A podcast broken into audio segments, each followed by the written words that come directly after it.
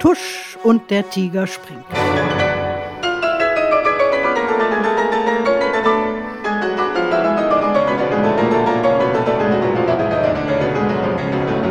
Punktlandung. Mit einem denkbar effektvollen Entree eröffnet der 19-jährige Sergei Rachmaninow sein erstes Klavierkonzert und seine Karriere als Pianist und Komponist. Aber er beherrscht mehr als den Tastendonner.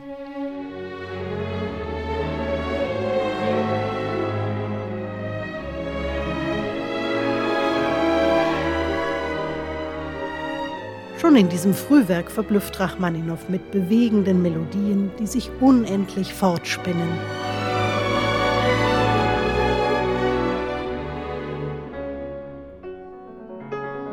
Das Klavier greift den Sehnsuchtston schwärmerisch auf, begleitet sich selbst mit Quintolen und stimmt einen traumhaften Dialog mit den Bratschen an.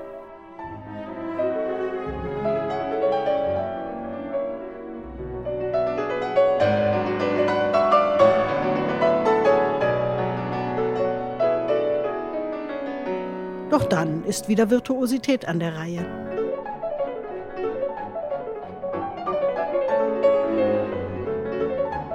Leggero, federleicht sind diese rasanten Sechzehntel-Arpeggien im schnellen Vivace-Tempo zu spielen. Da braucht es flinke Finger.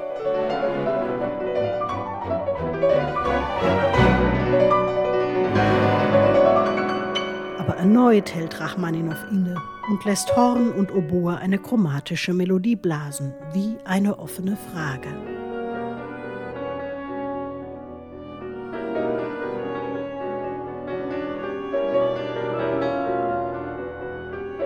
Klarinette und Fagott versuchen sich an einer Antwort.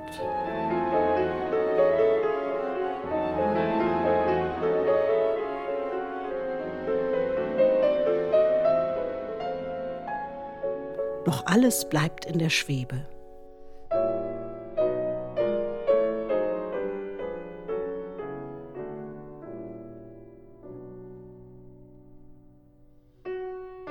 Rachmaninows Melodien pendeln oft zwischen Wehmut und Hoffnung, auch im betörenden lyrischen Mittelteil des Finales.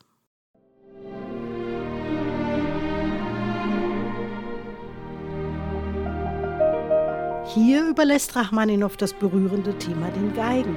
Das Klavier dagegen umspielt die Melodie mit Fiorituren, als wenn es sie streicheln wollte.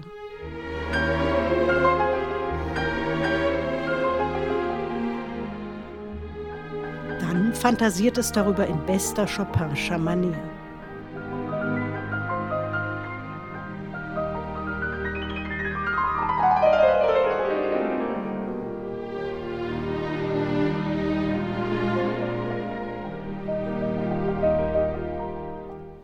Wie eigenartig, dass Rachmaninows erstes Klavierkonzert so selten gespielt wird und im Schatten der späteren Konzerte steht. Hören können Sie das Werk am 20. August bei Lucerne Festival mit dem erst 22-jährigen Alexander Malofejew, dem Lucerne Festival Orchestra und Ricardo Chailly.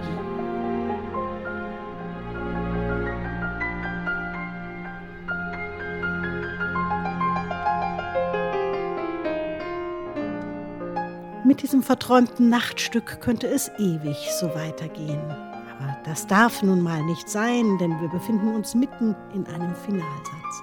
Und der muss nach allen Regeln der Kunst dann doch furios enden, mit Aplomb, Virtuosität und Pranke.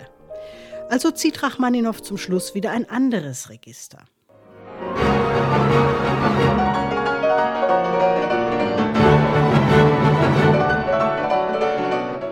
Da schließt sich der Kreis. Das Ende knüpft wieder an den Anfang des Konzerts an mit seinem kühnen Tigersprung.